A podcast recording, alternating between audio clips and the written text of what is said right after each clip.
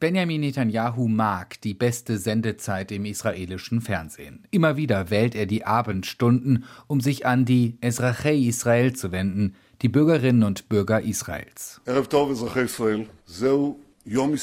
Und genau so machte er es auch gestern Abend. Israels Premierminister sprach zunächst über die Annäherung zwischen Israel und Marokko, den Flug einer israelischen Delegation nach Rabat. Ein außenpolitischer Erfolg für den Premier. Netanyahu lächelte. Er ist längst im Wahlkampfmodus. Wenig später sprach Netanyahu über das Scheitern seiner Regierung. Die Verantwortung sieht der Premier aber nicht bei sich. Ich wollte keine Neuwahlen. Der Likud wollte keine Neuwahlen. Wir haben immer wieder dagegen gestimmt. Leider hat sich Benny Gantz nicht an unsere Absprachen gehalten und diese Entscheidung zieht den Staat Israel in Neuwahlen. Benjamin Netanyahu und sein politischer Rivale Benny Gantz in einer Regierung. Das war immer nur ein Zweckbündnis voller Misstrauen. Formal zu Fall brachte die Regierung ein fehlender Staatshaushalt. Laut israelischem Recht muss das Parlament innerhalb einer bestimmten Frist einen Haushalt beschließen. Ansonsten wird eine Neuwahl ausgelöst.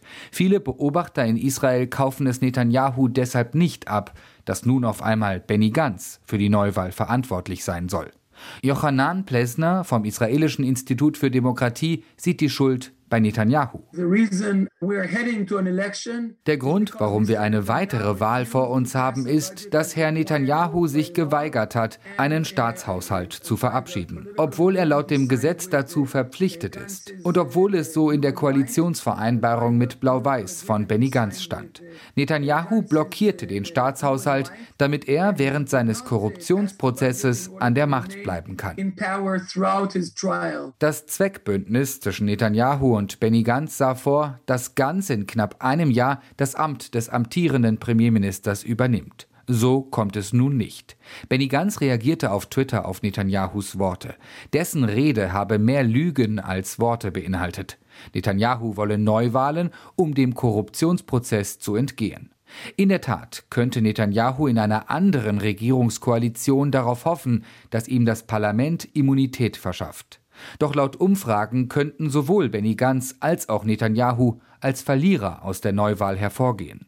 Benny Gantz, weil dessen Bündnis nach der unbeliebten Partnerschaft mit Netanyahu nun sogar um den Wiedereinzug in die Knesset bangen muss. Benjamin Netanyahu, weil er im rechten politischen Spektrum zwei starke Konkurrenten hat, die bereits erklärt haben, keine Koalition mit dem amtierenden Premier eingehen zu wollen. Es ist weder im Interesse der Likud-Partei noch im Interesse von Blau-Weiß, dass es nun eine Neuwahl gibt. Gail Talshir ist Politikwissenschaftlerin an der Hebräischen Universität in Jerusalem. Ohne Zweifel befinden wir uns in der größten Krise in der Geschichte der israelischen Demokratie. Das Vertrauen der Öffentlichkeit in die demokratischen Mechanismen ist sehr gering. Immerhin, sagt die Politikwissenschaftlerin, bei der dritten Neuwahl im September war die Wahlbeteiligung hoch. Nun kommt es erneut zur Parlamentswahl. Ende März, der vierten Neuwahl in weniger als zwei Jahren.